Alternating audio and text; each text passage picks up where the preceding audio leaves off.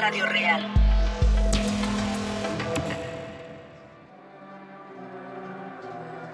On the streets of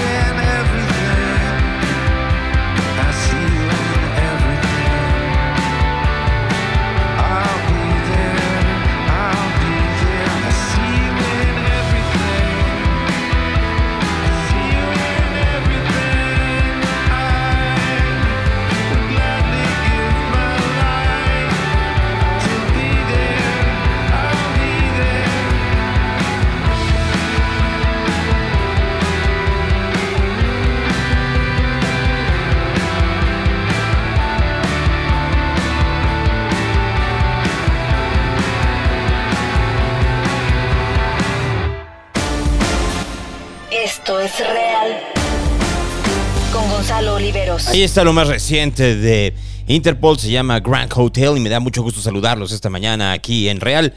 Como les decía, mi nombre es Gonzalo Oliveros, eh, me tomé un par de días, este, miren, en realidad ustedes digan que pasó mucho, hoy sí pasó mucho y hablaremos de eso. Podríamos platicar un momento de qué quieres boletos, eh, Guillermo, este, de, de- de José Madero o de La Gusana Ciega, de esos tengo. Eh, pero por lo pronto, eh, pues bueno, después de la muerte de Luis Echeverría, de la cual hablaremos un poco más adelante, este, yo creo que vale la pena recuperar algunas cosas sobre este deceso del sábado pasado. Pero antes, hablaremos el día de hoy sobre eh, lo que sucedió el día de ayer. Sigue pasando allá en Washington, en donde se encuentra el presidente López Obrador. Llegó a la reunión de empresarios esta mañana, muy contento él. Así lle- llegó gritando, bueno, él no gritando, sino los paleros que llevaron. Esteban Moctezuma tiene COVID.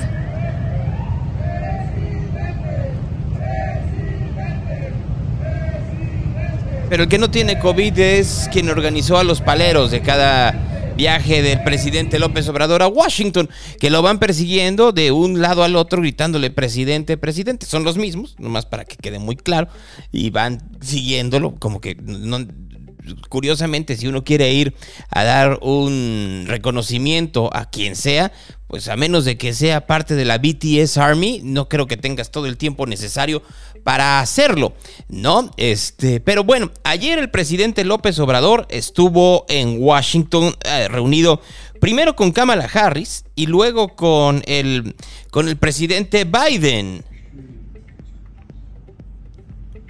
Que aquí hay que decir una cosa.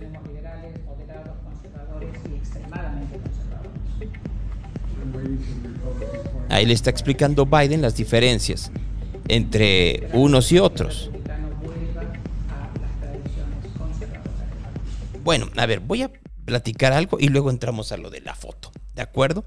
Primero, cuando son visitas de Estado, y cuando son visitas de Estado en donde, en donde son de pares, quien recibe al presidente es el presidente, no la vicepresidente. Entonces, ahí hubo una irregularidad. El presidente, por protocolo, esto que les estoy diciendo no tiene que ver con una cuestión de percepción, que quede claro. Por protocolo, debieron, es más, miren, para, para, para, para no eh, que sea no solo yo, Conversaciones. lo voy a platicar con David Gómez Álvarez. ¿Les parece? Lo platico con David Gómez Álvarez, que eh, pues ustedes lo conocen, es, eh, es alguien que ya ustedes eh, conocen y reconocen. Entonces hablaremos con David y que David nos diga, ahí estás David, ¿cómo estás? Buenos días. Mi querido Gonzalo, muy buenos días a ti y a todos. ¿Me ves. ¿me ves bien y claro? Sí, tengo un poco de problema. No te veo a ti, pero te escucho perfecto. Bueno, ahí hay, hay- hay- hay un problema que ya tendremos que solucionar. Pero bueno, mientras, mientras nos escuchen, es más que suficiente, ¿no? No sé qué sea, fíjate. Porque sí, efectivamente me sale. Tiene problemas de conexión o no sé qué. ¿no? Ya ves que luego estos teléfonos fallan. Pero creo que, creo que ahí estamos ya. A ver, entonces, como les estaba diciendo, este, el día de ayer llegó, David, creo que te desconectaste. A ver, vamos a ver si se puede conectar de nuevo David Gómez Álvarez. Pero, como les estaba diciendo, llegó el presidente a, a- primero a Washington y le dijeron, primero tiene que ir a ver, ahí estás ya, David. Como les decía, a ver, llegó el presidente y como tú sabes, pues si es pares, quien lo recibe es el presidente. No lo recibió en un inicio Biden, sino que re- recibió Kamala Harris. Después estuvo un rato con Kamala Harris y le hizo un reconocimiento que parecía más un, un mensaje de, misoginia extraño, pero bueno, esa es otra historia, ¿no? Y después llegó con, llegó con el presidente Biden y ahí comenzaron otro tipo de, de cuestiones, ¿no? La primera de ellas es que llega con Biden y no lo recibe el jefe de protocolo. ¿Qué es lo que tendría que hacer? Punto número dos, tendría que recibirlo Biden en las escalinatas de Casablanca. Tampoco lo recibió en las escalinatas de Casablanca. Tercero, llegan a la oficina oval, en donde lo que sucede en la oficina oval, para quien lo sepa en protocolo, es que da unas, unas palabras, pocas palabras, el presidente Biden, y después el presidente que se ha invitado, o el primer ministro que se ha invitado, el gobernante que se ha invitado, da unas pequeñas palabras. López Obrador se echó 35 minutos de discurso, lo cual es otra irregularidad. O sea, no sucede.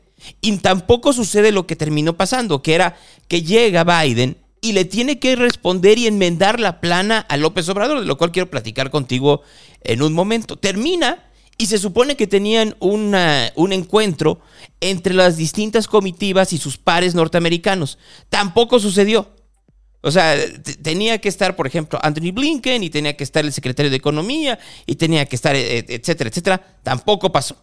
Y luego, por último, cuando es una visita de Estado y cuando se quiere realmente mandar un mensaje poderoso, se da un mensaje final en el Jardín de las Rosas. Tampoco sucedió. O sea, todo esto es por varias razones. Uno, no se quedó claro qué tipo de visita era. ¿Era una visita de Estado? ¿Era una visita de trabajo? ¿O era nada más una visita de se me ocurrió y iba pasando por aquí, ¿no? Entonces, eso no quedó muy claro. Dos, pues tampoco quedaron claros cuáles fueron los objetivos finales que se lograron. Y tres, Pues a ver, creo que el presidente lo mejor que pudo haber hecho es haber pospuesto una semana la visita, porque Biden estaba con el problema de, de- de, eh, los sepelios de Shinzo Abe, pero también con la cumbre de Medio Oriente, y ya lo dejó votado y ya se fue. O sea, esta reunión de empresarios mexicanos y norteamericanos que se está llevando a cabo en estos momentos, pues está coja, porque no tiene de lado eh, norteamericano al presidente. Entonces, pues obviamente tiene, eh, pues, tiene consecuencias que uno tendría que pensar eh, de quién fue el fallo, David. Sí, a ver, vamos por partes. Creo que hiciste una muy buena recapitulación de hechos. Sin embargo, bueno, el primer Ah, caray, se, se- se cayó. Este. Se cayó nuestra transmisión. Voy a, voy a empezar eh, de nuevo porque, pues literal, mientras comenzaba David Gómez Álvarez a hablar, algo sucedió que nos sacó a los dos de Instagram. Pero bueno, como, co- como, escucharon ustedes, pues es así comenzó la. eh, este. Así comenzó pues, el, eh, la visita del presidente López Obrador bajo estas condiciones, ¿no? Que ustedes están escuchando, ¿no? Eh, Llegó, llegó el presidente, olvidémonos de toda la parte anecdótica y olvidémonos por un momento de la foto, aunque eso también llama la atención, ¿no? La manera en la cual la, la fotografía este, llamó a, propios y extraños a criticar al presidente, pero sobre todo, pues, a, a- ver, no maten al mensajero. Yo lo único que hice fue eh, publicar una fotografía que estaba a la vista de todos. O sea, se, se sentó el presidente de cierta forma y así estuvo, pero de las fotos hablaremos en un momento. Ahora sí, David, porque se cortó.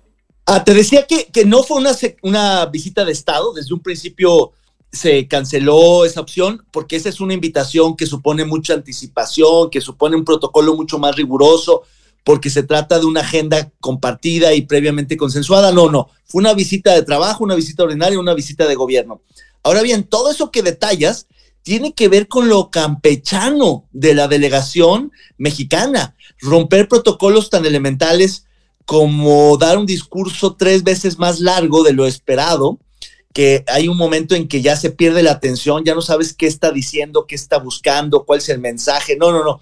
Realmente hay un poco de, falta de asesoría internacional al presidente López Obrador, que en realidad no es que no se la den o no la tenga al alcance, ahí estaba el canciller, ahí estaba una delegación importante, sino que más bien no le importa. Y él rompe el protocolo.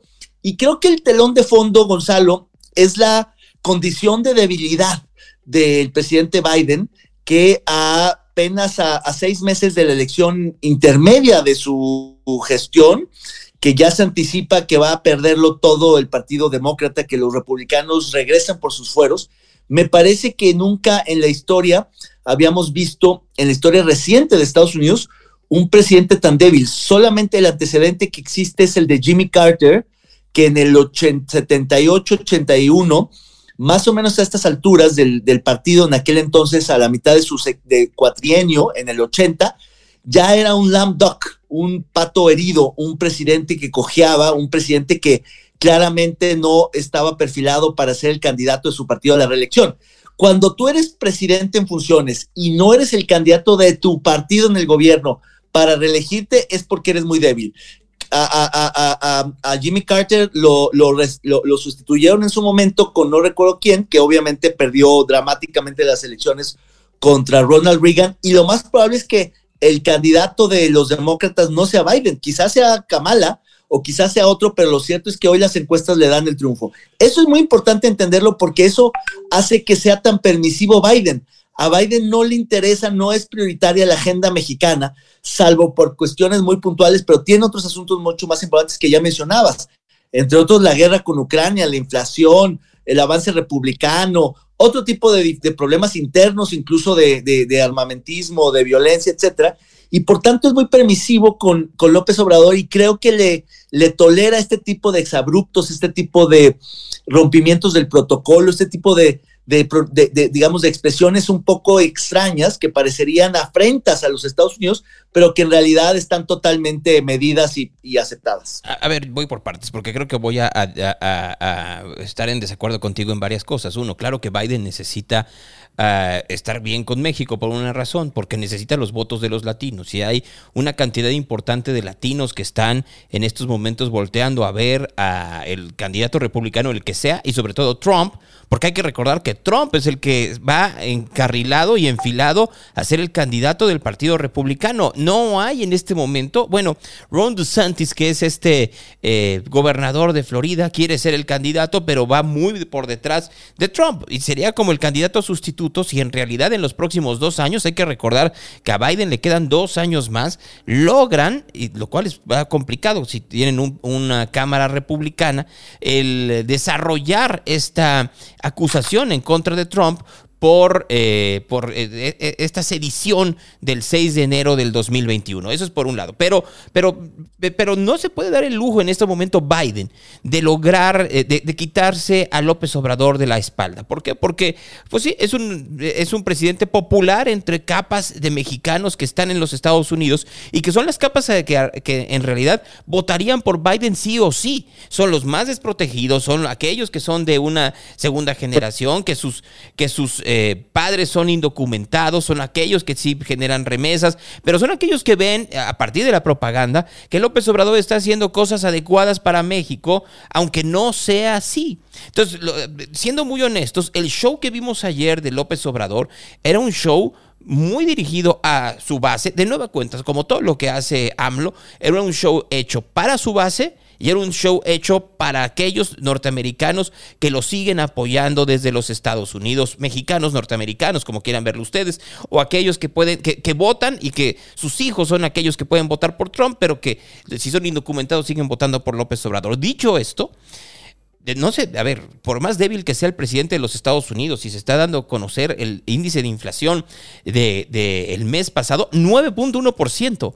Es, uh, Era dos dígitos, ¿eh? va a llegar a 10%, ¿no? Pero no te puedes dar el lujo de lo que hizo el día de ayer López Obrador con Biden y creer que Biden no te va a enmendar la plana, ¿no? A ver, ¿qué le pidió López Obrador a Biden? ¿Le pidió o, o qué le ofreció? Punto número uno, más, más visas de trabajo. Punto número dos, reactivar el plan bracero para que haya más mexicanos que puedan ir a ayudar con, con mano de obra.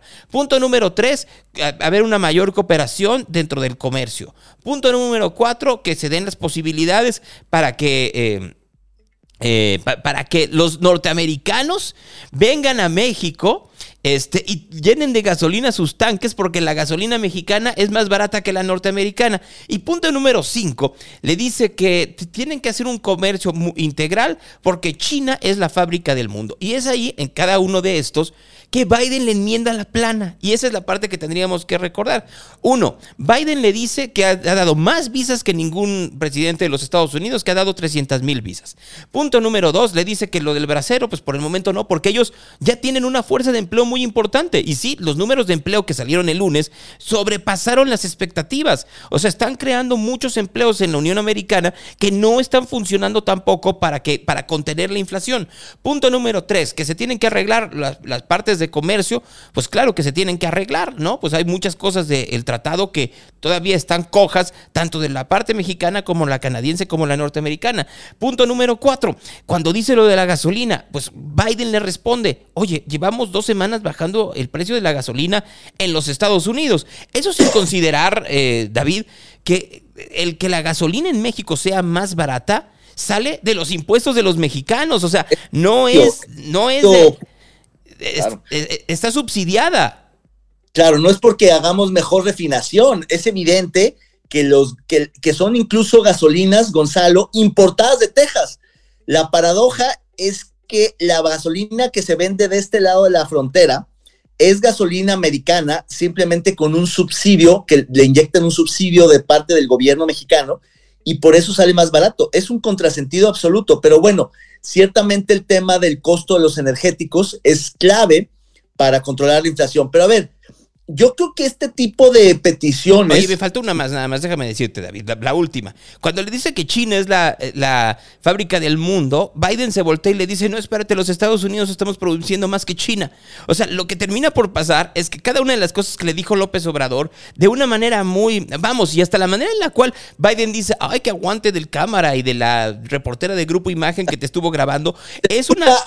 camarógrafo que aguanta 35 minutos de perorata Y, y, y sí, Biden hasta estaba un poco cansado, muy- un poco enfadado, ¿no? Yo creo que, lo- que- que la- el, el comentario es de entre broma y broma la verdad se asoma. Lo que le está diciendo Biden a López Obrador es, eh, te pasaste de lanza. Pero- Claro, pero ya lo decías, Gonzalo. Yo creo que en- en- en- el presidente López Obrador no le estaba hablando a Biden, estaba hablándole a, incluso ni siquiera creo, a los americanos, a los mexicanos en Estados Unidos, sino les está hablando a los mexicanos en territorio nacional. Es decir, eh, eh, López Obrador siempre le habla a sus bases, le habla a ciertos sectores populares, le habla a la gente a quien le interesa hablarle.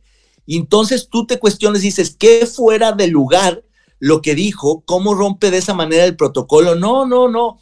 Hasta creo, Gonzalo, que este tipo de intervenciones están pactadas, acordadas, y que le dijo, oiga, presidente, déjeme hablarle a mis mexicanos, no haga caso de eso, usted y yo tenemos ya un acuerdo, vamos por esta ruta, detener a los migrantes en la frontera norte, detener a los migrantes en la frontera su- sur, eh, eh, eh, aplicar a la Guardia Nacional, este, no va a pasar la reforma energética, no están en riesgo las inversiones estadounidenses, en fin, lo que realmente le importa al presidente Biden en la agenda bilateral con México está salvaguardado. Lo demás me parece que es parte de una retórica que le permite al presidente López Obrador tener popularidad, tener, generar expectativas y demás. Ahora bien, insisto, déjame nomás hacer el análisis del lado de Biden, Gonzalo, porque en una economía paradójicamente de pleno empleo como la americana, donde están como nunca de bien en temas laborales, hay una presión, hay un factor de presión inflacionaria por el hecho de que no hay desempleo.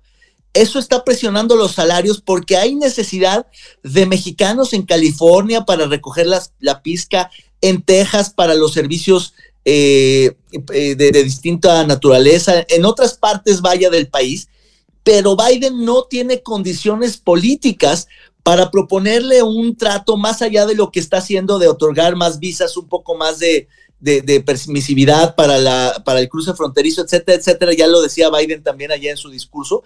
Y en ese sentido, creo que sí le tocaba al presidente mexicano tratar de impulsar las agendas históricas del país, como, son, como por ejemplo una reforma migratoria más de fondo, de mayor calado, que permita justamente aprovechar el momentum político que está viviendo Estados Unidos de una recuperación económica muy buena, aunque con presiones inflacionarias. Creo que si abrieran el mercado laboral transfronterizo y hubiera más mexicanos en Estados Unidos, habría menos presiones inflacionarias por el factor laboral, que no es el único, pero que sí es uno de los importantes. Y eso no se va a poder porque simplemente la agenda demócrata que va en esa línea no tiene condiciones para ser aprobada por los republicanos que no la quieren. A ver, es que eh, fíjate, lo paradójico, en realidad no es solo por los republicanos, sino que están atrapados por dos senadores, por Manchin y por Cinema.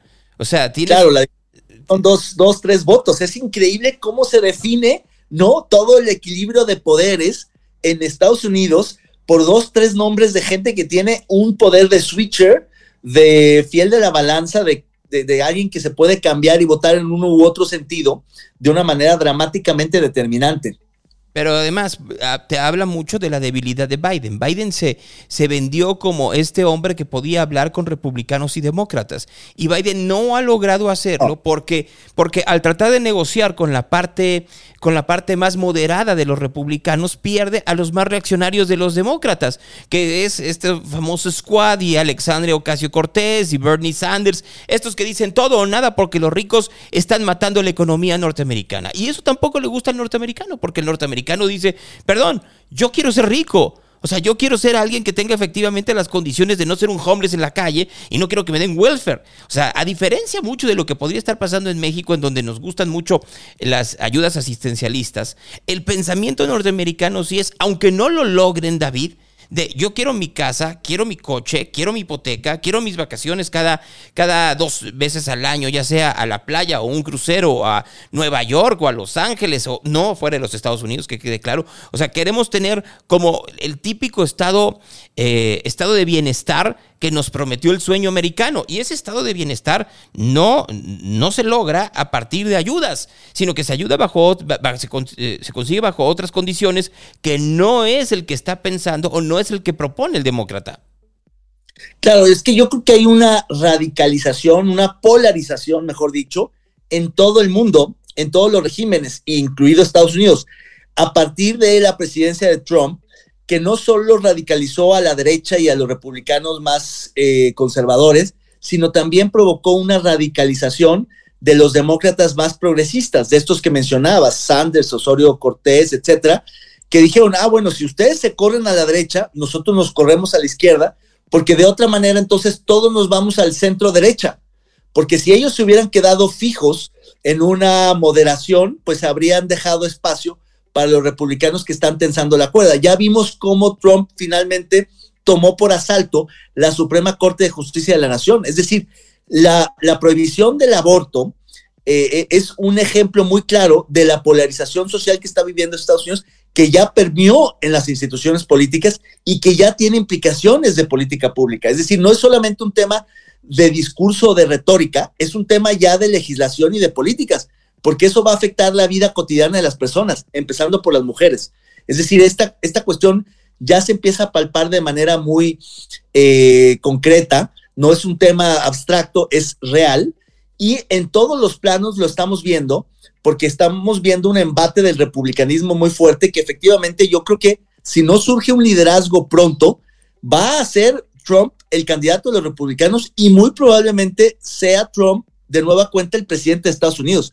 Hay que prepararnos para eso porque va a llegar ya no para empezar a construir una agenda con México, no, él ya la tiene muy clara e incluso es una agenda indignante, humillante, eh, eh, ofensiva para, para México y la va a plantear desde campaña porque sabe que ese voto que decías, el latino, el mexicano, lo tiene mayoritariamente perdido, ya no le interesa, él le interesa afianzar sus bases que son las que no quieren la migración, que, que a pesar de que la necesitan, insisto, no la quieren porque es un tema ya hoy mucho más ideológico que racional. Es decir, si, si te detienes a pensar por los números, los argumentos, los datos, la, la, la, evidencia empírica, Gonzalo, hoy por hoy, con una economía de pleno empleo que tiene una inflación histórica nunca vista antes en cuatro décadas, la manera de poder frenar esa economía y dinamizarla es justamente abriendo los mercados laborales para despresurizar la falta de empleos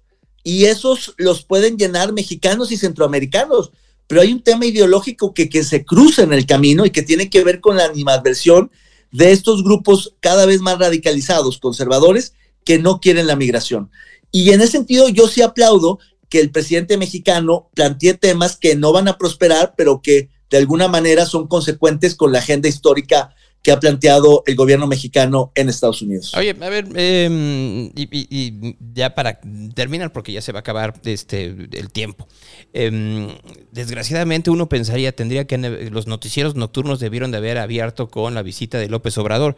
La realidad lo rebasa cuando de pronto una nota, que además ya saben que los noticieros de la Ciudad de México se, se ven en el ombligo, como sucede con los de Monterrey y Guadalajara también. Pero aquí era, miren, hay una célula del cártel de Sinaloa que está atacando a, policías porque tienen, eh, están en, envueltos en un episodio de secuestro, en donde si el, si el, mismo presidente y su corcholata favorita, que es Claudia Sheinbaum, te están diciendo no sucede eso, si te pasa, pues entonces lo que te están diciendo es que pues te fuiste a los Estados Unidos a presumir las bondades de la 4T, mientras en casa el incendio continúa. Bueno, claro, por supuesto. Es decir, eh, eh, siempre son criticables esas giras porque se plantea un país que no es. Obvi obviamente él está hablando a, no solo a su base electoral mexicana, sino también a la prensa internacional tratándola de convencer de que México es un país bueno para invertir, de que hay estabilidad, hay predecibilidad, hay seguridad. No hay nada de eso. Evidentemente estamos eh, pues en una de las peores crisis porque efectivamente pues hay temas que nos rebasan como el de la inflación, que yo creo que va a llegar a dos dígitos, Gonzalo, en el cierre del año.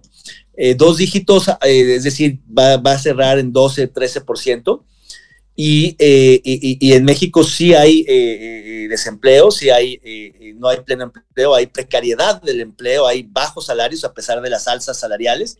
Y hay unas condiciones de inseguridad que se vuelven en costos de transacción para un montón de empresas y de, y de microempresarios que pues tienen muchísimo temor, que tienen muchas dificultades para hacer negocios por la, la, extorsión tan generalizada que ocurre hoy en el país a todos los niveles. Es decir, si a los párrocos que organizan las fiestas patronales de los pueblos los extorsionan para que paguen derecho de piso, a los párrocos, a los sacerdotes, ahora imagínate al de la pollería, al de la ferretería, al de que vende algodones, a todo mundo lo están extorsionando porque el verdadero giro empresarial, de, por decirlo de una manera eufemística, del crimen organizado ya no es solamente el tráfico de drogas, sino mucho más el, la trata de blancas, el tráfico de personas, la extorsión, el secuestro, eh, el robo, en fin, la diversificación de las distintas actividades delictivas y criminales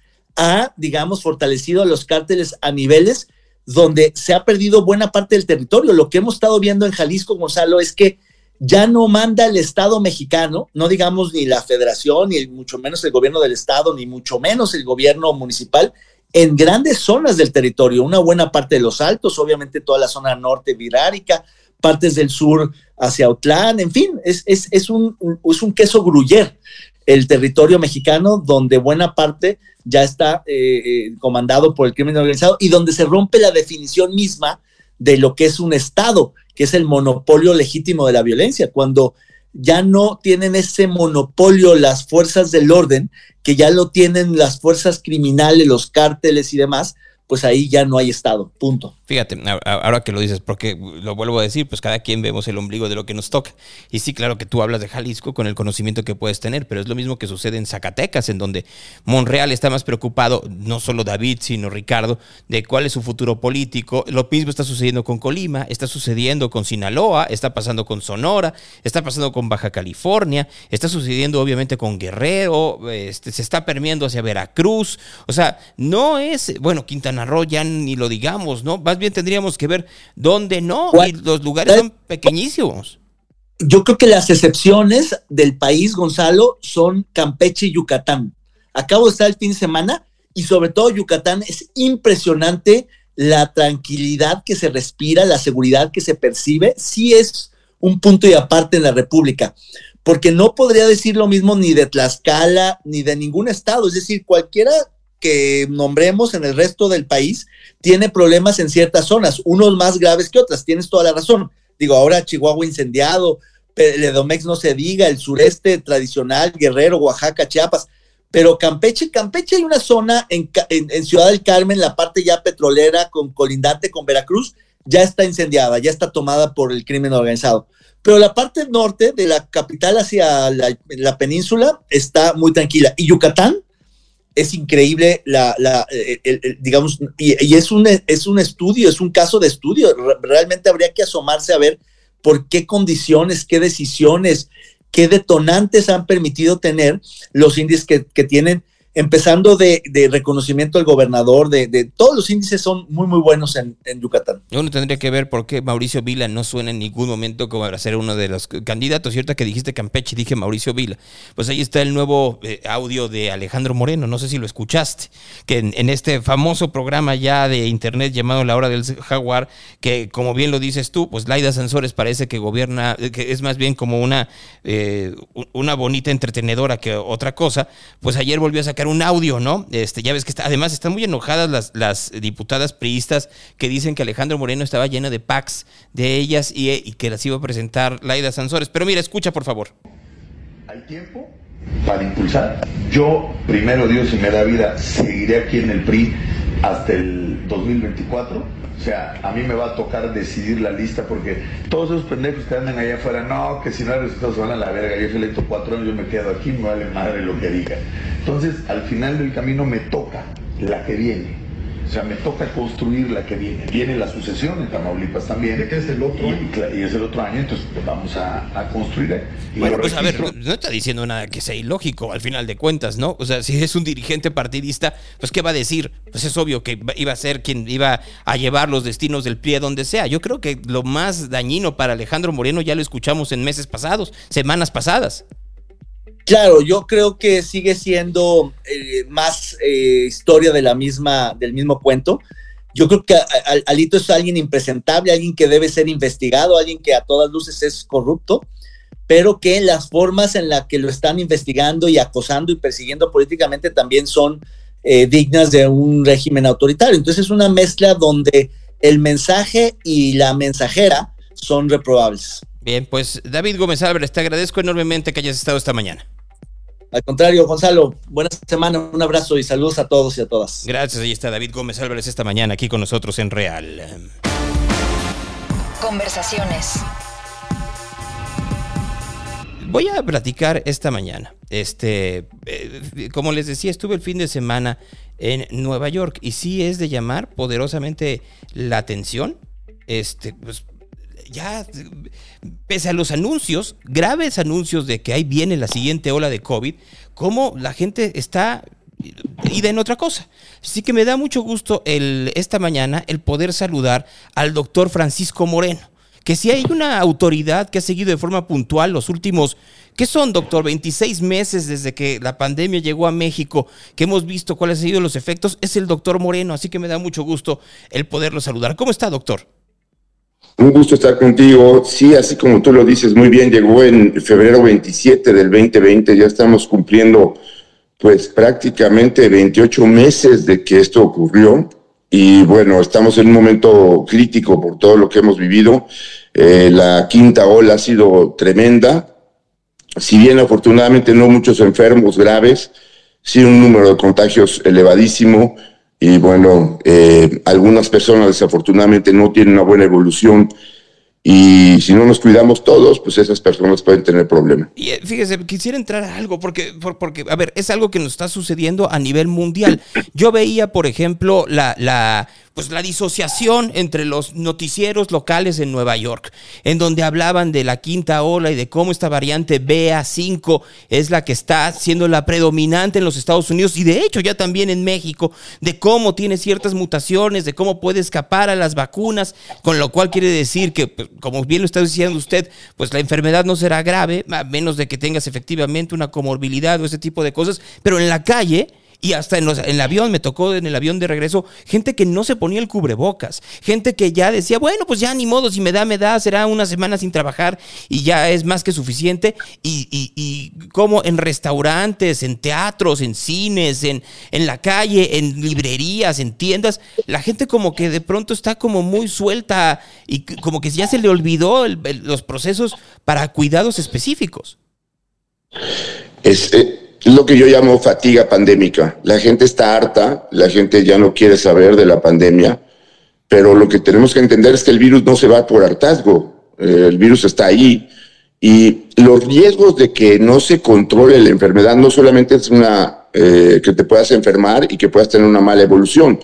Hemos visto pacientes que desarrollan fatiga crónica o el famoso COVID largo después de tener COVID.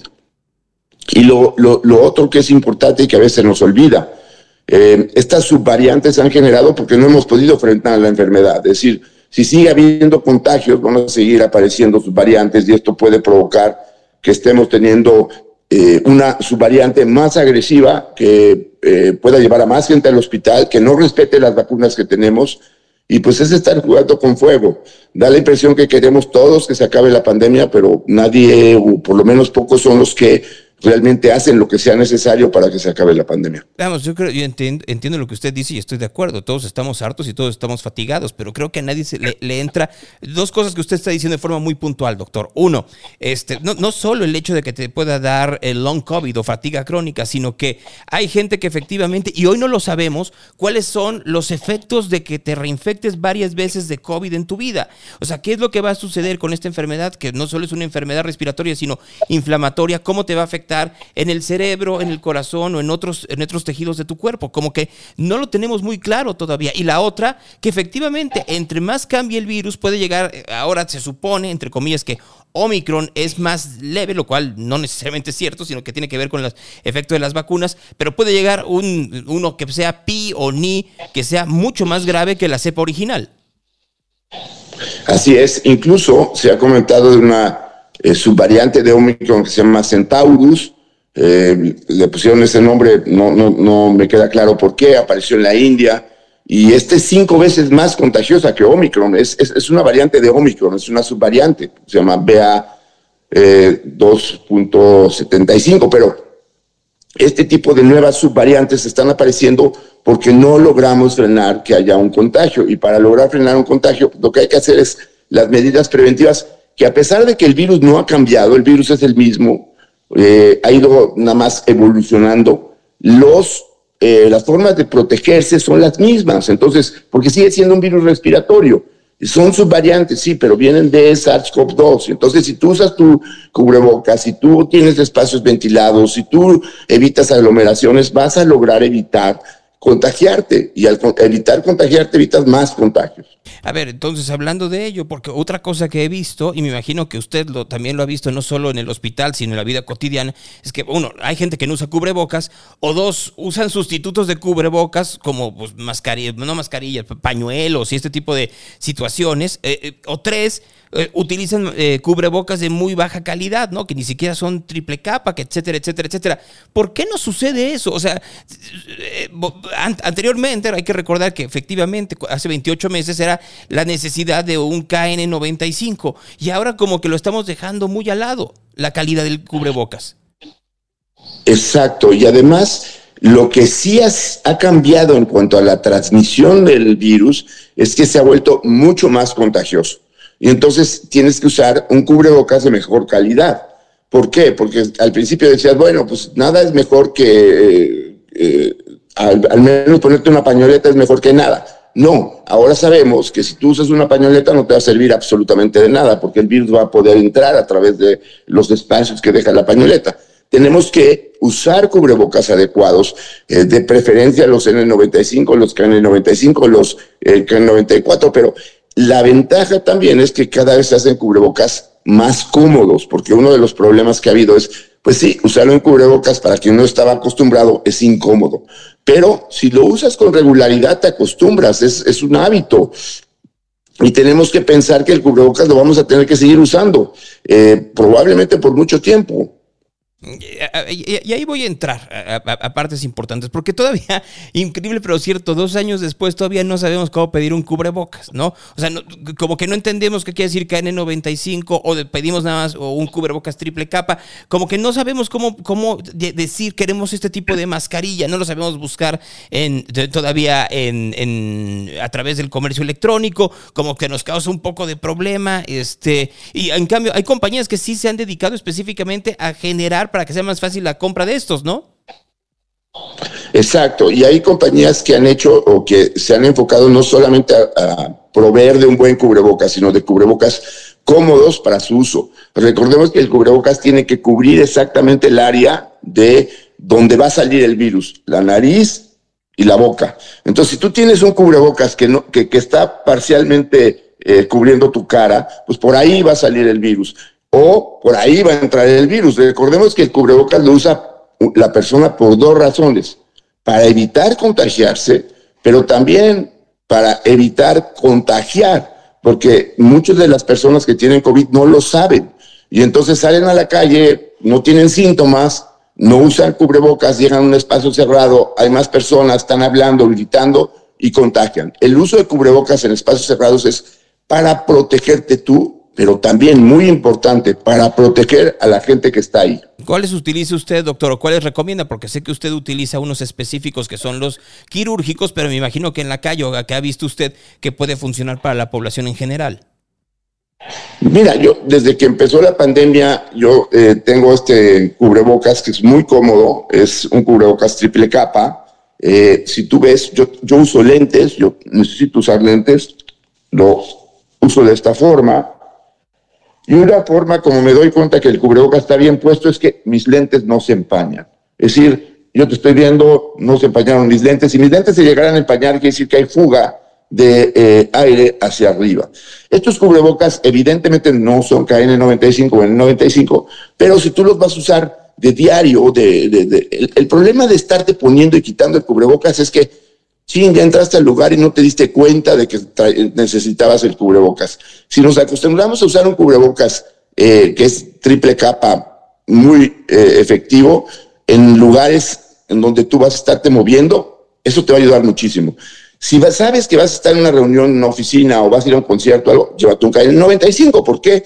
Porque esos son, o los N95 son cubrebocas mucho más seguros. Ent- Entonces, hay, eh, eh, miren, así está como los que usa el doctor, están los Galia, están los que Vamos, hay una variedad que sí funcionan para efectivamente poder ayudar, ¿no? Ahora que dije los Galia, pues sí están muy recomendados para, para eh, tener este uso cotidiano, ¿no? Ahora, una cosa importante, un cubrebocas, pues no es de que lo use yo durante una semana completa, sino que tengo que irlo reemplazando, ¿no? Así es, y los, esta, la ventaja de estos cubrebocas es que eh, lo usas, lo puedes desechar, cambias por uno nuevo, son pues bastante accesibles, los puedes adquirir incluso en farmacias y bueno, eh, para mí eh, son muy cómodos y yo te diría que yo prácticamente estoy acostumbrado a usar el cubrebocas. Eh, no lo uso en casa y cuando estoy solo, ¿no? Pero realmente todo el tiempo tengo el cubrebocas puesto. Oiga, doctor, a ver, y esta es una parte importante que se nos ha olvidado. Para poner y quitar el cubrebocas hay que seguir usando desinfectante. Usas el cubrebocas, primero cuando vas a usar el cubrebocas, agarra, limpia tus manos, porque si desafortunadamente diste la mano a alguien que no deberías de darla, pero la damos, eh, que está contagiado, pues tienes el virus en la mano. Si te tocas la cara al estarte poniendo el cubrebocas, te puedes contaminar. Usa tu, tu gel, limpia tus manos, ponte el cubrebocas. Te quitas el cubrebocas y haces exactamente la misma operación. Usas el gel, limpias tus manos, y son medidas tan sencillas, tan eh, que parecen hasta a veces que dicen ya, bueno, ya aburren con cómo ponerse el cubrebocas, cómo quitárselo. Pero ves mucha gente que está usando el cubrebocas, le entra una llamada, se baja el cubrebocas para contestar el teléfono. Entonces dices, bueno, este, por favor, o sea, no has entendido absolutamente nada. Ayer me pasó en el avión, doctor, en, en el asiento a mi izquierda, yo iba en la ventanilla F, entonces a mi izquierda están los otros dos. Iba un señor que iba con el cubrebocas abajo porque iba platicando con otra, eh, con otra pasajera que acababa de conocer. Eh, eh, eh, en esa fila íbamos solo dos con cubrebocas. Yo y el perro que llevaba la señora, que llevaba como cubrebocas bozal. Pero es increíble cómo después de tanto tiempo todavía tenemos como que estas ideas de que ya es, y, y entiendo, ¿no? Pues esta, esta parte que tiene que ver de socialización, pero tendríamos que entender que no estamos todavía en ese estadio. Exacto, tenemos ahorita que ver que somos seres sociales, pero nos toca ser seres responsables. Y responsabilidad es cuidarte tú y cuidar a los demás.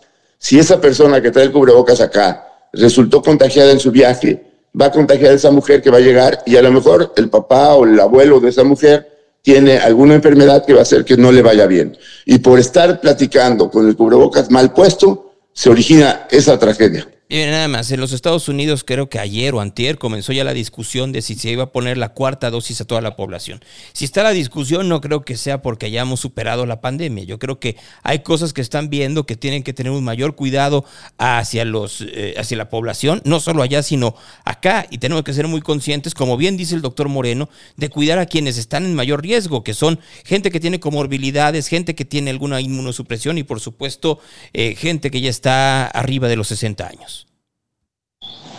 Así es, la- ese, tipo de gente va a empezar a recibir una cuarta dosis, desafortunadamente porque se ha prolongado tanto la pandemia que eh, pues estamos llegando a tiempo en donde las vacunas que estamos usando pues empiezan a perder efectividad. Cuando también las vacunas mismas, al haber sido creadas por el virus original, que ya no existe, también están perdiendo efectividad porque las nuevas variantes son eh, mucho más fácil que escapen esa protección que dan y te contagies. Afortunadamente te siguen protegiendo de tener una enfermedad grave, pero necesitamos ayudar a que las vacunas funcionen, sobre todo si aparece una nueva vacuna. Como tú comentabas, ahorita aparece una vacuna que te protege de Omicron y sus variantes, pero en dos meses tenemos la variante Sigma, pues entonces esa vacuna ya no va a servir. Necesitamos, junto con las vacunas, los tratamientos, empezar a ayudar para que la diseminación de la enfermedad no persista. Pues mire, doctor, escuchándolo y pensando un poco efectivamente en cómo pararlo, cómo, cómo ayudar, pues creo que por lo pronto lo que sí podemos hacer es, no podemos parar la economía, no podemos tener sana distancia en una ciudad como la Ciudad de México o como las grandes megalópolis que existen en el mundo, pero lo que sí podemos por lo pronto es lo mínimo, que es ponernos un- una mascarilla, un cubrebocas. Así es, puedes ponerte un cubrebocas y piensa de esta forma, el sacrificio de ponerte un cubrebocas puede salvar vidas. ¿Qué mejor puedes hacer en la vida que evitar que alguien tenga una mala evolución, evitar el sufrimiento de una familia, evitar la pérdida de una vida humana. Y sí hay gente que durante esta pandemia, con sus cuidados, ha ayudado a evitar ese tipo de problemas. Así es que sigan usando su cubrebocas, sigámonos cuidando y esperemos que esto termine. Pero mientras no termine, sigamos haciéndolo. Bien, pues doctor, yo le agradezco que haya tomado estos minutos eh, para platicar con, con- nosotros y estar como muy pendientes, porque luego, pues ya como se, se quedó en un segundo término en las noticias, cuántos, cuántos casos y cuántos, etcétera, etcétera, etcétera, pues luego somos como muy eh, sueltos para, para este tipo de información y no debiéramos de serlo. Así que le agradezco enormemente estos minutos. Gracias a ti y a seguirnos cuidando. Gracias, gracias, muy buenos días. Es el doctor Francisco Moreno esta mañana aquí en Real. Y como les estaba diciendo, ¿no? Pues es de las cosas que uno tendría que estar cuidándose a cada momento, ¿no? Preguntaban marcas, pues ahí está el. eh, piden, eh, yo entiendo, ahí está eh, que son los cubrebocas Galia, y entonces se llaman así porque es mucho más sencillo pedirlos y porque es mucho más sencillo que estar pidiendo esta parte como médica que de, pronto hay gente que no les llega, ¿no? Y ahí obviamente se piden por internet, los pueden buscar ustedes, eh, ponen cubrebocas Galia en Google y ahí está, para que no haya no, no haya eh, problema eh, pa- para ello. Yo lo que creo, después de haber visto lo que, lo que vi el fin de semana, es que eh, pareciera que estamos, estamos jugando para el desastre. ¿No? O sea, la manera en la cual es. yo, yo entiendo, no podemos parar la vida. ¿no? La vida no se puede parar. Afortunadamente la ciencia ha funcionado de una forma muy adecuada este, para, pa- para poder lograrlo. Pero miren, este, yo no convivo con gente que sea inmunodeprimida, ni convivo con ancianos, ni convivo, no, no convivo con ese tipo de gente. ¿no? Pero de todas maneras, pues, intento pues por lo menos, eh, eh, pues, como ustedes pueden ver, yo en mi casa es en donde estoy sin cubrebocas. En el trabajo, pues ustedes me ven luego cuando iba imagen. No vamos a estar yendo imagen a propósito. Este, así como dice Hugo, Galia, así como dice Hugo, Galia. Este, no, no, no, no uso cubrebocas nada más cuando estoy a cuadro. Todo el tiempo se utiliza un cubrebocas, ¿no? Para tratar de cuidar a la gente que está alrededor. Porque creo que es lo fundamental, cómo cuidamos a los que están a nuestro alrededor, antes de que surja un problema mucho más grave. O sea, y, y- y- y como al final del día a los gobiernos no les funciona, no es algo que sea lo suficientemente bueno el tener, eh, el tener a la gente, comillas, comillas, asustada, lo han dejado en un segundo término. Solo el día de ayer, en el encuentro que tuvieron Biden y López Obrador, en ningún momento hablaron sobre, so- sobre COVID cuando mucha de la, de la circunstancia económica tan complicada que tenemos en este momento viene de eso. Entonces tendríamos que estarlo eh, hablando bajo otras condiciones, pero pareciera que, pues, pareciera que lo queremos olvidar. Yo les decía, pues uno caminaba por la 42, por la 34, por la 50, por la 70, por Greenwich, por Bleecker, este, y no, nadie o muy pocos, los que utilizaban mascarilla, cubrebocas, eran los, eran los turistas. Los demás, como si no hubiera pasado nada. Reporte de tráfico. Tormentón el día de ayer en Guadalajara, este, eh, de esos tormentones que quisiera que quisiera específicamente Monterrey en estos momentos. La- las quejas por falta de agua en Monterrey están durísimas, sobre todo en San Nicolás de los Garza. Entonces, pues en la ciudad de Guadalajara ayer llovió durísimo, ¿verdad, Marco? Sí, buenos días, Gonzalo. Eh, bienvenido nuevamente aquí a Real. Y sí, Gonzalo, la parte, sobre todo en la parte de Zapopan, bueno, en toda la ciudad llovió durísimo, en la parte norte, en la parte de, Zapopan y en, sobre todo para la zona de base aérea, donde inclusive nos reportaban granizos del tamaño de eh, limones o inclusive que rompieron domos, inundaron casas, o salían hasta por eh, los excusados. Este, hasta por los baños salían por las tuberías estos granizos, aparte también por el oriente de la ciudad, por la zona de Medrano, por la zona de Plutarco Elías Calles, entonces sí complicada la, la situación en muchos, en muchos lados ayer, Gonzalo. Oye, eh, este, ver, para, para, ya que estamos aquí, ¿no? Y que hay gente que nos está viendo en este momento, hay gente que ya vio al doctor y se salió, pero a ver, rápidamente, ¿siguen usando cubrebocas? ¿Siguen usando mascarilla en su vida cotidiana? Sean honestos. Sí, Gonzalo, fíjate que yo al principio, cuando inició todo esto, como lo decía el doctor o como lo decías este, tú, yo me, de repente me di la tarea de usar esto- estos buffs pero efectivamente me di cuenta que servían para, para dos cosas, para nada y para nada. Así es. Entonces, entonces ya uso el cubrebocas y, a- y arriba en ocasiones el buff.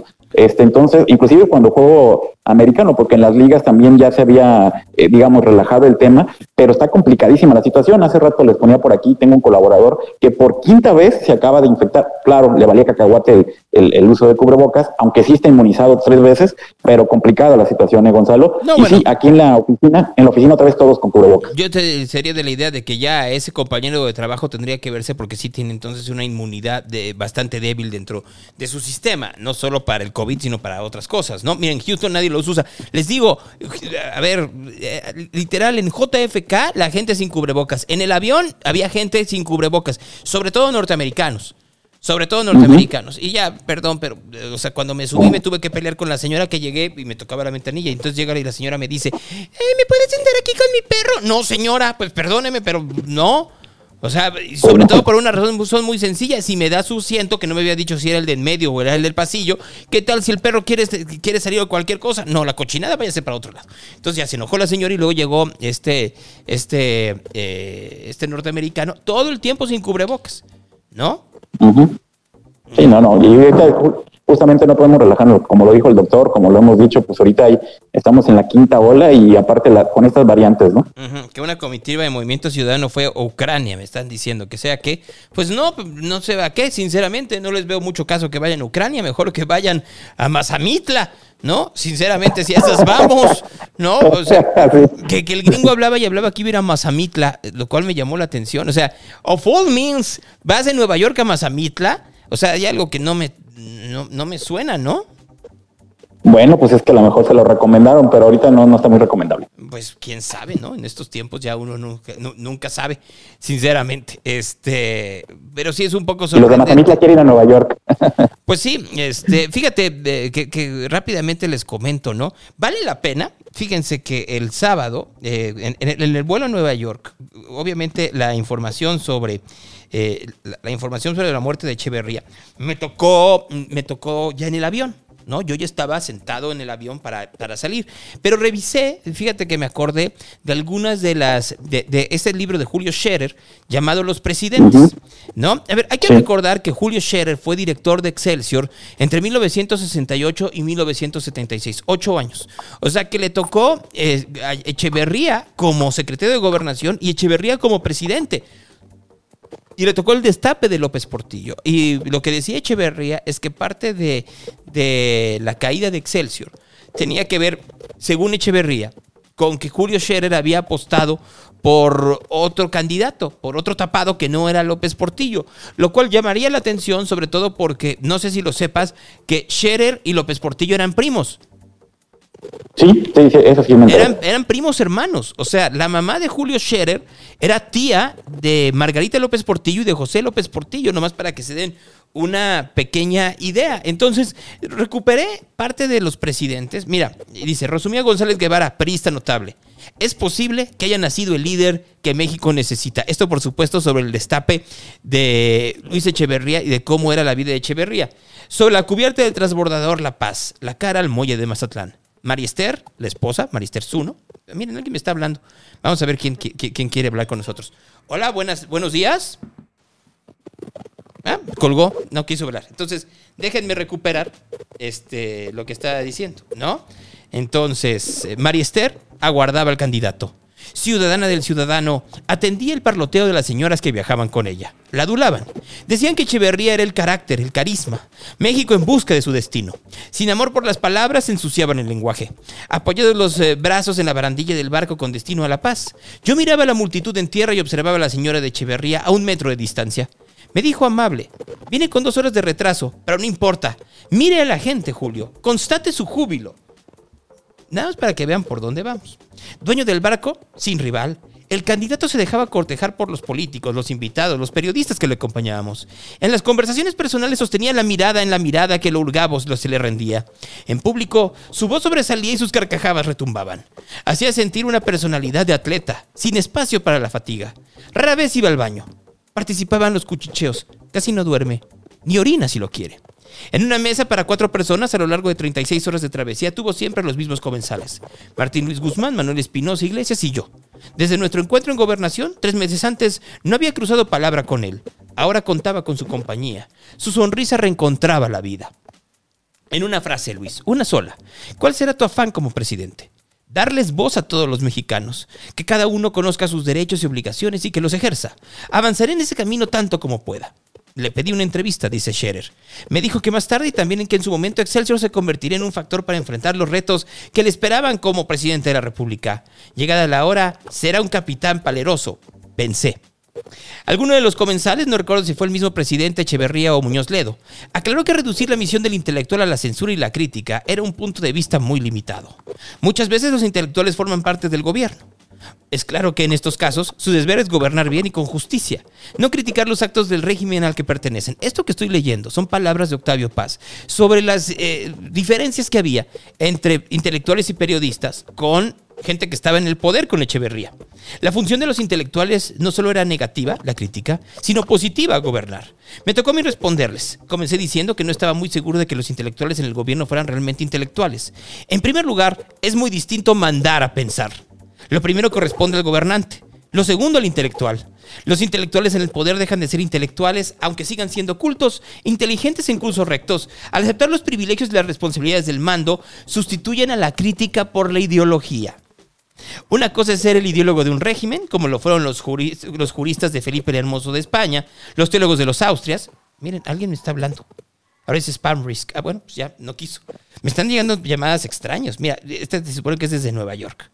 Bueno, pues ya no quiso. A ver. Se está- ¿Ves? Te digo, dice spam risk, pero pues no la voy a contestar. Eh, eh, en fin. Este, y otra es ser un intelectual en el sentido moderno de la palabra. El primero justifica, defiende y orienta la acción de un gobierno y así le da fundamento moral, lógico e histórico. El segundo examina, juzga y cuando es necesario, contradice y denuncia. Se me ocurre ahora un ejemplo contemporáneo que no mencioné esa tarde. Cosío Villegas fue un intelectual. Reyes, Reyes Heroles, un ideólogo. Me refiero a la vida pública de ambos, no a sus méritos, medios trabajos de historiografía mexicana. Pero mi recelo ante los intelectuales en el poder, agregué, es más profundo que la diferencia entre crítica e ideología. Procuraré en lo que sigue ser un resumen. En general, los intelectuales, y esto pónganlo ustedes en el, en el contexto que quieran, aman a las ideas sobre todas las cosas. Las aman en sus formas más perfectas y cristalizadas, como seres de proporciones enlazadas, es decir, como sistemas cerrados. Por eso cuando llegan al poder, pretenden inmediatamente implantar sus hermosas geometrías, pero la realidad es por naturaleza irregular y rebelde a las simetrías racionales. El intelectual no ceja ante la resistencia de la realidad y se empeña en reducirla, la corta y la recorta. Así nace el terror. El amor a las abstracciones es amor a la perfección, mientras que el amor a los hombres es paciencia y compasión ante lo inacabado y lo imperfecto. El intelectual en el poder sacrifica a los hombres, eh, eh, los hombres a las ideas. El gobernante piadoso prefiere a los hombres que sobre los esquemas. Los líderes del terror moderno son intelectuales. La guillotina fue para Robespierre y Saint-Just un silogismo irrefutable. Desde Echeverría venimos con esta disyuntiva entre lo que piensan los que están en el poder y los que critican al poder. ¿Y por qué específicamente Marco? Porque en ambos casos, en Echeverría, en López Portillo y en lo que vivimos hoy en el Obradorato, tiene que ver fundamentalmente la enorme concentración de poder en una sola persona. Y eso Sí. es lo que tendríamos que considerar para, para el futuro. Sí, definitivamente. Este culto a la persona. Vas en el tráfico. Claro que sí, Gonzalo, para ti todos comentarles esta mañana, una camioneta se subió en la cola de Caimán en Avenida Vallarta y Leñadores, justamente frente a la Gran Plaza, para que lo tomen en consideración. Además, también eh, comentarles que hay eh, en algunos puntos de la carretera Colotlán, hay estas barras divisorias, eh, se movieron en la noche con la, con la lluvia y están causando algunos conflictos viales. Hay un encharcamiento importante en el paso desnivel de la moderna, es una carretera Nogales, e inclusive un vehículo varado en sentido hacia el área metropolitana de Guadalajara, tómenlo en consideración. Un árbol caído en calle Río Bravo entre Violeta y 5 de febrero, otro árbol caído en calles Amistad y Juan Bernardo, esto en la colonia Margarita Maza de Juárez, en ambos casos hay cierres a la circulación. Hay un auto descompuesto en el carril de alta velocidad en el paso desnivel de Valle Imperial rumbo a Zapopan y cables caídos en la, en la calle Leandro Valle en la colonia Centro. Semáforo que no funciona esta mañana en Juan Gil Preciado y Ángel Leaño, Avenida Planes de Luis en su cruce con Avenida Federalismo, Avenida Moctezuma y Xmitzcoatl, Avenida Reyes Heroles y Manuel Trillo, Avenida 8 de Julio y Calle 1 en la zona industrial, Contreras Medellín en su cruce con Manuel Acuña, Carretera Colotlán y Alta Luz, y eh, Avenida Patria y Sebastián Bach. Además, vialidades ya complicadas de circulación, Avenida Mariano Otero de Arboledas a Plaza del Sol, Avenida Federalismo de La Paz a Hidalgo y la calzada de Independencia de Pablo Valdés hasta Avenida Juárez, lo que es también el reporte real de Radio Real Gonzalo a todos. Gracias, Marco. Al contrario, Gonzalo, un abrazo, síganse cuidando todos. Buen día. Gracias, él sígate cuidando que no sea nada más una retórica, sino que sea una realidad. Conversaciones. Antes de ir rápidamente a Intermoda, que ya se encuentra haciendo todo lo que tiene que hacer en Guadalajara y que ya están muy puestos, me da mucho gusto saludar esta mañana a Iván Carmona de 100 ladrillos. ¿Hace cuánto que no nos veíamos? Como un mes, Iván, Iván más o menos, ¿no? Sí, Gonzalo, tiene, será como un poquito más de un mes, quizás un mes y medio que no platicábamos. Sin embargo, te he visto muy activo, te he visto en talleres, te he visto en entrevistas, te he visto en foros, he visto el crecimiento de 100 ladrillos y siempre da mucho gusto ver que crezcan este tipo de iniciativas, este tipo de fintechs, pero sobre todo porque cuando crecen ustedes, crece todo lo que está alrededor, fundamentalmente crecen los clientes. Así es, Gonzalo. Bueno, pues con esta gran misión y con este gran sueño que tenemos de poder habilitar, crear la posibilidad de que millones de mexicanos puedan eh, tener acceso a bienes raíces y a la construcción patrimonial inmobiliaria, pues prácticamente desde cero. Y más ahora, Gonzalo, eh, como está la cuestión económica ya no solo en México, sino a nivel mundial, ¿no? Puedes ver los altos índices de inflación, puedes ver eh, recientemente la propia paridad que está teniendo el euro con el dólar, está metiendo muchas presiones económicas y bueno, esto pega directamente en el bolsillo de la gente.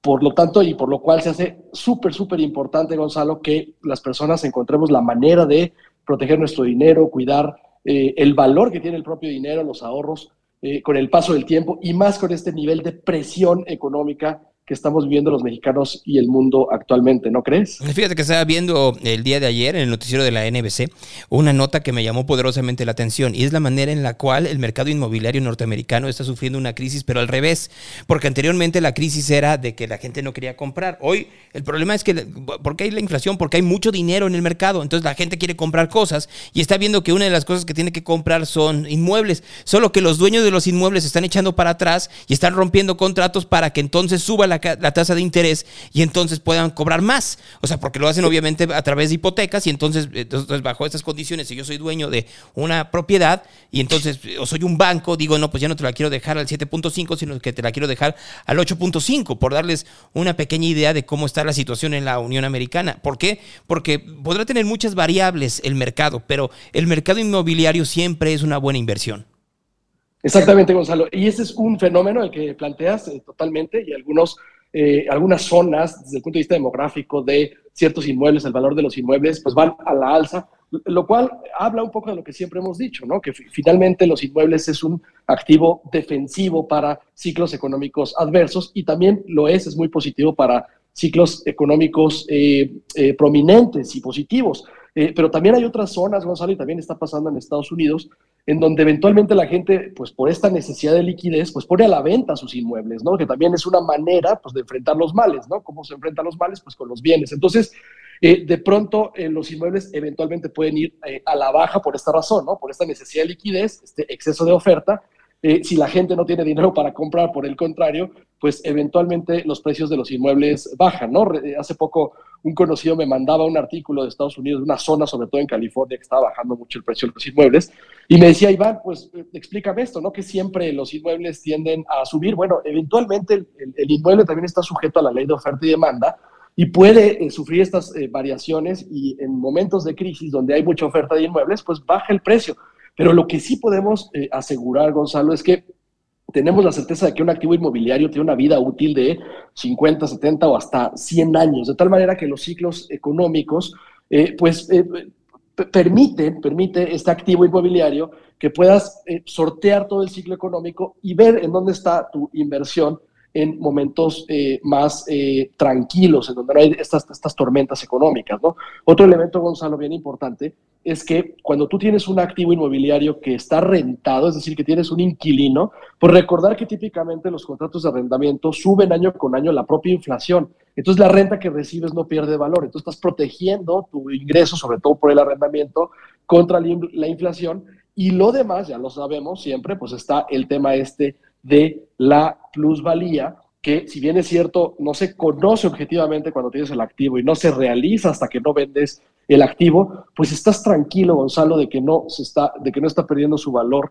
con el paso del tiempo o que no lo estamos gastando en algo en donde a lo mejor se pone en riesgo los ahorros y el patrimonio, ¿no? Y por eso, bueno, pues es la, la gran misión que tenemos en Cielo Dios y es lo que estamos tratando de comunicar en todos los medios ahí donde, donde nos ven y, y donde, pues, por, por, supuesto, tú eres un, un, gran colaborador y un gran aliado, Gonzalo, para nosotros en dar este mensaje a México. ¿no? Porque además, te digo una cosa, me, me, me, interesa mucho y me llama mucho la atención el mercado inmobiliario y sobre todo cómo lo están, uh, cómo lo están abordando ustedes. Eh, pensaba ahorita que te escuchaba, Iván, que, hace unas cuantas semanas había en redes sociales una discusión de que había llegado un arrendatario a decirle a el arrendador al arrendatario que le iba a subir la renta conforme la inflación y que entonces hubo un escándalo de miren ustedes a este misógino, espérense, que es misógino ni que nada, es el mercado. O sea, ahora se tiene que explicar hasta que en los contratos dice las rentas serán anuales o bianuales o lo que sea y subirán conforme la inflación. Eso dice el contrato. O sea, es lo mismo que si, claro. que si uno se contrata con una empresa y dice, bueno, pues los aumentos de sueldo serán conforme el contrato colectivo. Bueno, si el contrato colectivo sube un 5, un 10%, pues eso te, te tocará y no tiene nada que ver con una cuestión de nada, sino con el, con el propio mercado. Ahora, me queda claro, ahora que lo decías, pues que el mercado inmobiliario también va transformándose. Y cuando digo transformándose es que los locales comerciales hoy pueden ser un restaurante y mañana pueden ser una farmacia, pero de que se utilizan, se utilizan. Totalmente de acuerdo contigo, Gonzalo. Y siempre puede haber alguna negociación, siempre cualquier inquilino puede decirle a su arrendador, oye, eh, ayúdame, no me subas el, el, el, 8%, que hoy por hoy es lo que está la inflación. Eh, estoy tratando de recuperarme. Digo, también él, seguramente está impactando sus precios en aquello que vende en el local que tiene que tiene rentado, pero efectivamente, contractualmente, pues eso es lo que es. Por muchísimos años tuvimos inflaciones muy conservadoras, afortunadamente 3%, 3.5%, y los contratos suben en esa eh, medida, ¿no? Quizás para el que está pensando en invertir su dinero en bienes raíces, pues tener esta noción, ¿no? De decir, oye, mientras el activo esté rentado, bueno, pues vas recibiendo ese ingreso y ese ingreso va actualizando su valor a la inflación y entonces no pierde eh, no pierde poder adquisitivo, ¿no? Y por otro lado, pues también cuando los activos no están rentados, Gonzalo, pues también a veces es el efecto de la propia economía, pues saber que el valor intrínseco de la, de la propiedad lo está conservando y eventualmente vendrán ciclos en donde podremos rentarlos y eh, salir eh, adelante eh, frente a cualquier eh, circunstancia que estemos pasando, ¿no? Uh -huh. Entonces, eh, por eso en de ellos, mi, mi estimado Gonzalo, lo, que queremos, por décadas y por siglos han sabido los grandes beneficios de la inversión inmobiliaria. Eh, lamentablemente no había estado al alcance de todas las personas. Es un, era un bien o un activo que estaba reservado solamente para los que más tienen. Entonces, cuando en 100 ladrillos dividimos una propiedad en 100 partes iguales o más, eh, Gonzalo, pues lo que hacemos es poder dar la posibilidad de que cualquier persona, pues desde 5 mil pesos, desde 10 mil pesos, pueda tener acceso a una participación, una pequeña participación de un gran inmueble que tiene buenas características, que es triple A, que está rentado y lo que platicábamos, y entonces recibir los beneficios proporcionales de ese activo inmobiliario, que en esencia es cobrar rentas y ganar plusvalía. Obviamente todo esto ya con la autorización de FinTech de la Comisión Bancaria y de Valores, todo muy puesto y todo regularizado, todo a través, eh, por un lado pues se puede ver todo de manera digital, pero también tienen ustedes estos asesores personalizados que son una maravilla. 100% Gonzalo, fíjate, y tú eh, eh, confiaste en nosotros cuando estábamos emprendiendo el proyecto, ¿te acuerdas? Y nuestras pláticas era que la licencia ante la Comisión Nacional Bancaria estaba en proceso. Claro, estábamos operando bajo un artículo del octavo transitorio de la propia ley FinTech, ¿no? Y todo debidamente en regla, pero sí necesitábamos que la Comisión nos reconociera esa eh, validez como institución financiera, ¿no? Que logramos el 30 de septiembre del 2021 y hoy por hoy, pues ya somos parte del sistema financiero mexicano, somos la primera em empresa de nuestro tipo, que en este caso es financiamiento colectivo inmobiliario o crowdfunding inmobiliario, con el término anglosajón, eh, pues que está operando en México y que estamos siendo punta de lanza, eh, pues para lograr que millones de mexicanos puedan tener acceso a los bienes raíces desde, eh, pues, prácticamente desde cero, ¿no? No, bueno, y hay que decirlo, o sea, toda la gente que está ahí en 100 ladrillos es al revés, ustedes han confiado en nosotros y la manera en que tenemos una visión de que, de que el mundo se vive hoy de una manera diferente, ¿no? De que, como bien lo dices tú anteriormente, pues la gente para comprar una propiedad tenía que esperar años o era imposible, ¿no? Y el ver que ustedes crearon una manera distinta y que comenzaron a apostar por la gente para que invirtiera y con eso pudieran comprar entre todos, eh, pues, dices tú, un crowdfunding inmobiliario, yo lo diría como términos muy latinos o muy mexicanos, haciendo la vaquita, pues bueno, pues al final, cual. al, al final de cuentas, pues se habla de cómo sí se puede en esta sociedad colaborar, ¿no? En tanta polarización, el poder colaborar siempre se agradece. Así es, Gonzalo. Y recordar, pues, que todo al alcance de un clic, ¿no? Eh, Esto es a través de una plataforma digital, es entrar a cienladrillos.com, creas tu cuenta, cuando creas una cuenta ya tienes tu cuenta de 100 ladrillos de una institución eh, financiera, pero pues todo desde la comodidad de tu hogar en la misma plataforma, después de que completas tu perfil, están todas las propiedades eh, que tenemos eh, disponibles. Las, también pueden ver las propiedades que ya fueron entregadas y que están generando rentas y que ya está en tenencia de los inversionistas que en su momento las adquirieron. Y que bueno, pues la tecnología es el gran habilitador de este tipo de circunstancias, porque efectivamente me gusta como lo dijiste, es la vaquita. Es como en vez de juntarnos tres amigos, nos juntamos 300 amigos Así es. y compramos un- una bodega industrial de un centro de distribución de una, de una gran empresa, ¿no? Y lo otro que comentabas, este compromiso que tenemos de estar cerca de la gente, por eso tenemos un equipo de asesores que cada día crece más, con la única intención de hablar personalmente con cada inversionista, porque cada inversionista es distinto, sus objetivos, sus metas, sus dudas, sus temores, sus intereses, etcétera. Y bueno, tenemos este compromiso diario de escuchar al inversionista y hacer una propuesta de inversión inmobiliaria que beneficie su portafolio de inversión y su patrimonio, por supuesto. Se me está ocurriendo algo, pero no tendríamos que hacerlo en 100 ladrillos, o no sé cómo podríamos hacerlo, ¿no? De que, de que tú pones propiedades, luego hay que ver cómo hacemos para hacer un festival, pero eso ya es, eh, se tendría que hacer bajo otros, otros parámetros, pero lo que sí me queda muy claro antes de, antes de, de- de despedirnos es, siempre que, que hablo contigo, siempre tengo curiosidad de cuál es la última propiedad que, que estás ofertando o que viste. Llevamos un mes sin, sin platicar. En cuatro semanas, ¿qué es lo que has visto que dices, ah, por aquí puede ser? Ah, mira, bueno, ahorita una que ya está por terminarse, Gonzalo, es Living Roma Norte. Este es un edificio de cinco departamentos en la colonia Roma Norte de la Ciudad de México, en la calle de Sinaloa. Es una zona de gran plusvalía, tú conoces Sí. perfectamente Muy, muy. la Ciudad de México. Sí, claro que sí. Y, y este, y este edificio va a estar rentado. Cuando tú inviertes en Living Roma Norte, compras una participación de todo el edificio, es decir, eres dueño de los cinco departamentos.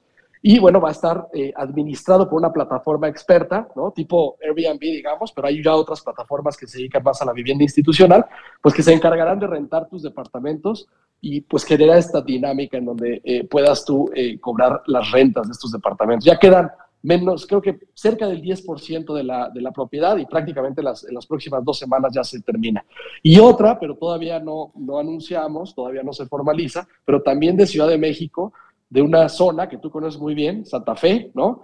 Y entonces, eh, pues eso, Gonzalo, estamos eh, eh, tratando de buscar justo las mejores zonas, los mejores activos. Esto es una cuestión reputacional y nuestro deber es pues llevarle al inversionista solamente buenas propiedades. ¿no? Pues invítame a una de esas dos, ¿no? Ya hemos ido al- a- a- a- en Guadalajara, creo que es un buen momento para hacerlo en Ciudad de México, así que en las próximas semanas vamos ya sea a esta calle en Sinaloa, que es bien bonita, y vamos si no a Santa Fe, que también tiene obviamente su caché. Totalmente de acuerdo y encantado, Gonzalo, de invitarte y de que, y de que pues, pues, conozcamos las propiedades por allá por la Ciudad de México. Muy bien, ahora para la gente que esté interesada, ¿a dónde entra o con quién habla? Porque se puede a través de vía telefónica o se puede a través de internet. Con muchísimo gusto. Nada más, déjame responderle a Fausto rapidísimo, Sí. que me dice, no, no entiendo el concepto vivienda institucional. Querido Fausto, el lugar, la vivienda tradicional es como cuando tienes un DEPA y tú te encargas de buscarle un inquilino y a veces es un conocido o un familiar, etcétera. A veces esa tip- ese tipo de administración es, es un poco complicado, Pero, pero la vivienda institucional es una empresa, digamos, dedicada a rentar los DEPAs y bueno, pues está buscando que todo el edificio esté bien administrado y que esté perfectamente bien cuidado, eh, que se firmen contratos de arrendamientos y demás. Prácticamente es una administradora de rentas, ¿no?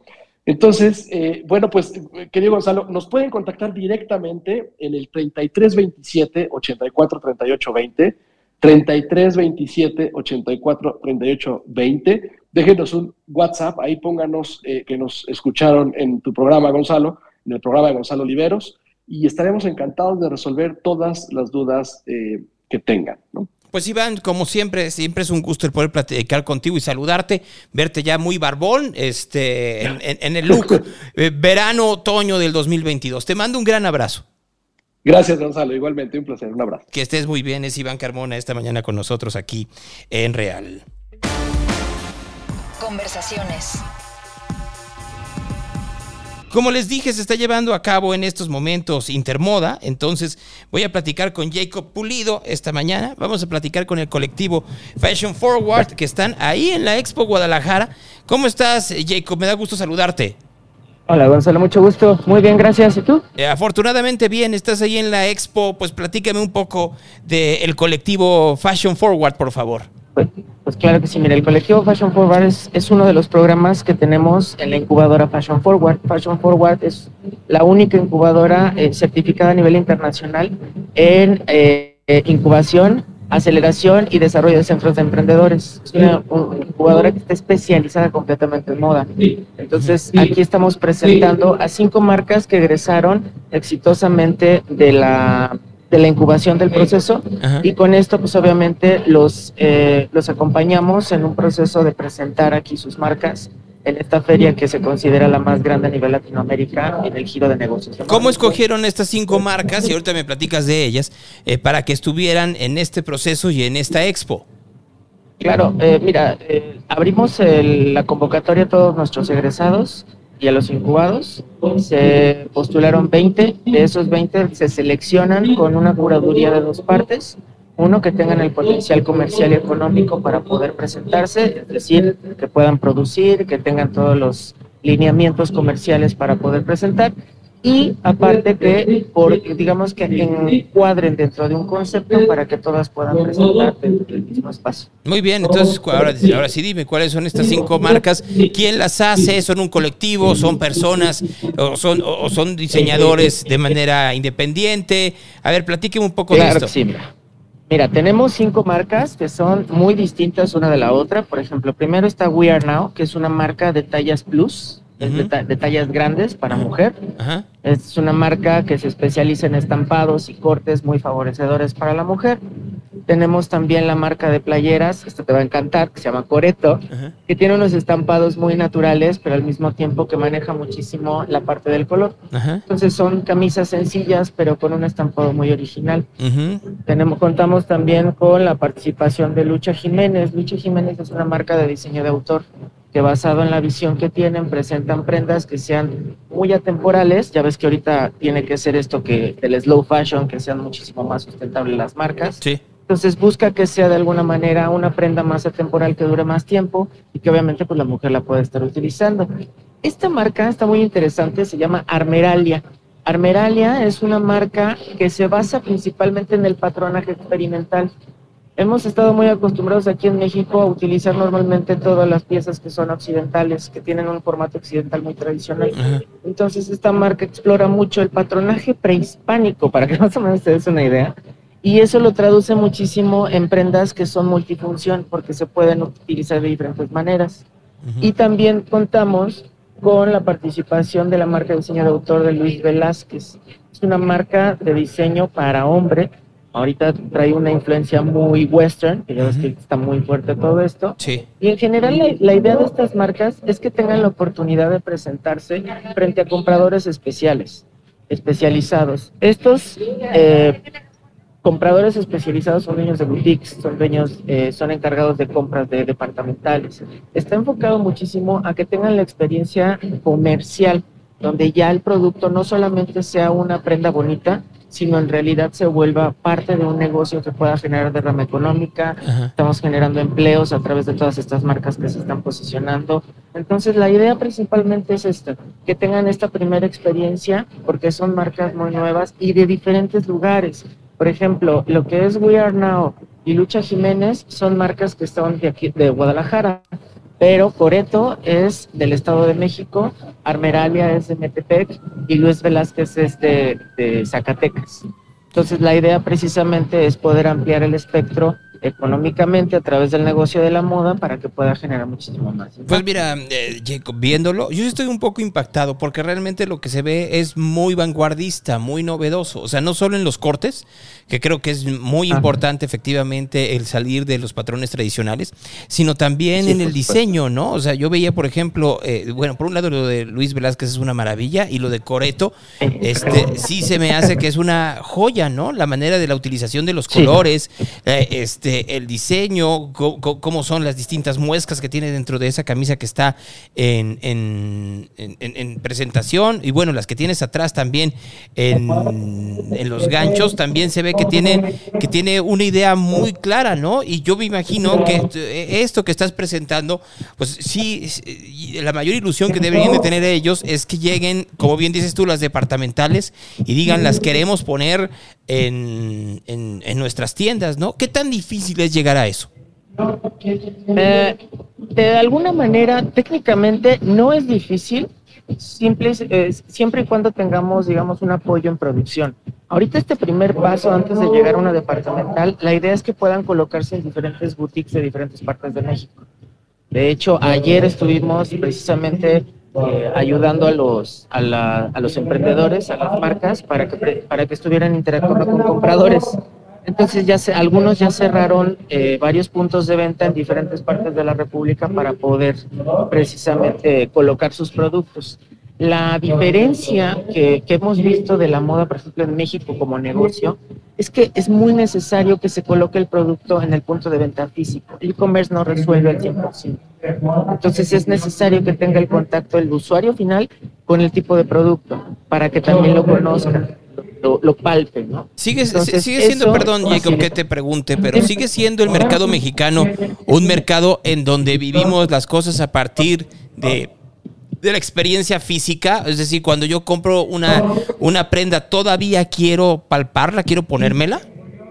Sí, es súper, súper importante. Fíjate, el asunto es, bueno, con la pandemia vivimos tanto tiempo acariciando un cristal, que es el smartphone, tanto rato, que ya la gente ya hasta perdió las huellas dactilares de los dedos. Entonces queremos tocar, queremos sentir, queremos agarrar. Te lo, te lo digo con datos. Eh, inmediatamente que se levantaron los semáforos de pandemia, las tiendas empezaron a tener un grupo ya hasta del 70% al primer mes. Entonces eso habla acerca de que ya la gente quería regresar a la calle a poder tener esta experiencia. Además, muchas marcas necesitan forzosamente que se prueben, porque los ajustes, las tallas, siempre van a variar de marca a marca. Entonces eso por eso es necesario también tener esta experiencia integradora. Oye, a ver, y esto es una más como capricho mío, Jacob, porque veo muchas, y lo, vi también en Intermodal el año pasado, este, vi a muchas marcas que tenían eh, diseños muy vanguardistas y muy atrevidos, pero veo pocas marcas que como que tiendan, o por lo menos en, en- eh, eh, tiendan a lo formal, por lo menos en lo masculino, ¿no? O sea, eh, no me puedo, no me puedo ir a yo a la oficina en esa, en, en esa camisa que estoy viendo, ¿no? Que, que está padrísima, pero, pero pues llego así, me van a decir, señor, váyase a la playa, ¿no? O sea, eh, eh, ¿qué, Totalmente de acuerdo. qué sucede? ¿Es, es, ¿Es que de pronto en México no hay ese mercado? Mira, sí lo hay. Lo que pasa es de que también la industria de la moda ha tenido que empezar a adecuarse al tipo de producto y a los formatos que necesita. Mira, este es un ejemplo de una de las camisas de Luis Velázquez, que trae cortes distintos, pero si te fijas trae detalles bastante clásicos. Entonces, se- todo se puede. El chiste nada más es identificar correctamente el mercado. El problema es que luego tenemos esta mala percepción donde todo tiene que ser como el diablo viste a la moda y todo tiene que parecer de pasarela y todo tiene que parecer como si fuera utilizarse pues, en un video de Lady Gaga, cuando en realidad no va tanto por ahí. El asunto es entender bien a los mercados. México está muy desatendido en este, en este, en este punto por las marcas que van emprendiendo.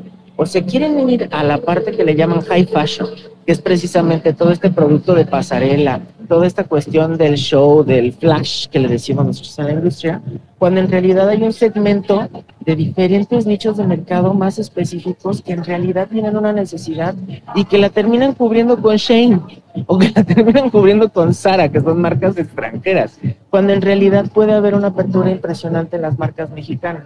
Eso es precisamente lo que estamos haciendo en colectivo, que, que colectivo Fashion Forward sea la traducción de todo este proceso de nueve meses de incubación, donde entienden de análisis de mercado, estrategias de posicionamiento, entender cuál es su segmento, saber qué es lo que realmente está buscando, cuál es la necesidad que real existe, porque normalmente moda se le considera un segmento muy banal, ¿no? Y es algo muy normal, porque piensan que nada más está por encimita, pero no tienen idea la cantidad de gente que se ve impactada cuando compras con marcas nacionales.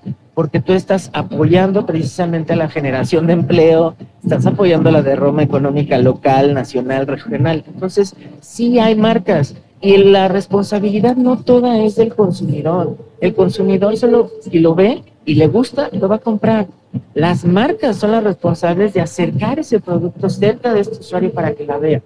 Entonces, con esa filosofía nosotros trabajamos en Fashion Forward para que entendamos de alguna manera cómo es necesario que empecemos a desarrollar negocios más inteligentes dentro de este negocio de la moda. Mira, es que me quedé pensando, ¿no? Y, y- Dime. eh, a, a ver, Jacob, eh, eh, ¿qué, qué sucede si en la muy, muy mala suerte, en este Intermoda, llegan y, no escogen a ninguna de estas cinco marcas? Que lo que yo veo es brutalmente bueno. ¿Cómo ayudamos nosotros como ciudadanos a que sobrevivan, a que efectivamente la gente los conozca, a que, por ejemplo, lo que me, lo que me toca a, mí como, como consumidor de, de moda masculina, ¿cómo hago para conseguir algo de Coreto o de Luis Velázquez, no? Y las mujeres que nos están viendo que puedan hacerlo de las otras tres, tres marcas que están dirigidas más al mercado femenino. Ah, mira, pues no es tu responsabilidad. Esa es su chamba tal cual como marcas. Yo te voy a decir Coreto y tú en este momento lo, buscas en Instagram y tienes que encontrar sus redes sociales tienes que encontrar la información de la marca, sus productos, qué es lo que están haciendo, cómo lo están haciendo. Ese es precisamente parte de lo que tenemos que entender. Ustedes como consumidores lo único que tienen que hacer principalmente es ver si el producto les gusta. Si no les gusta, también decirlo. ¿Por qué no les gustó? Para que también las marcas mexicanas vayan entendiendo realmente qué es lo que están ustedes buscando como consumidores. A partir de ahí ya se empieza a generar un- una sinergia muy positiva. Eh, ¿Cuál es otro de los puntos que, que yo sí, digamos, le pediría al consumidor? Que valore más allá solamente de lo que es una marca eh, masiva, una marca de fast fashion, las marcas que están normalmente en en los centros comerciales que vienen del extranjero. Veamos cuál es, nada más, o sea, no, no les digo que lo compren, denle la oportunidad de conocer estas marcas y si les gusta, adelante. Para eso están, para ustedes. Y hay muchísimas. Nosotros hemos egresado más de 200 emprendimientos y de los cuales ahorita activos hay alrededor de 150.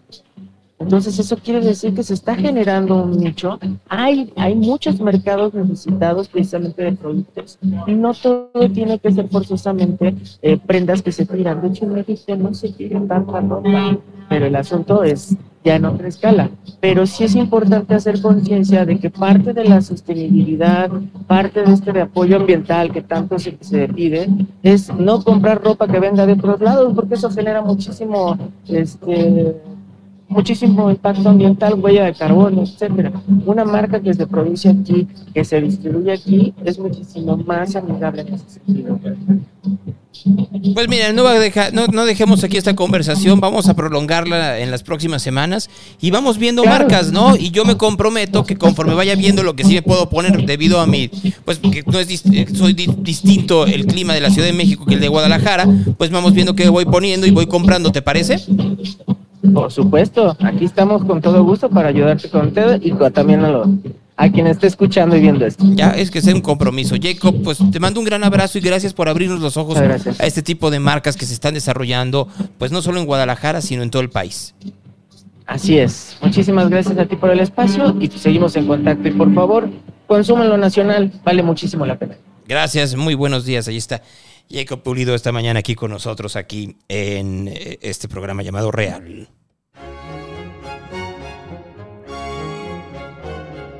El Evangelio del Día.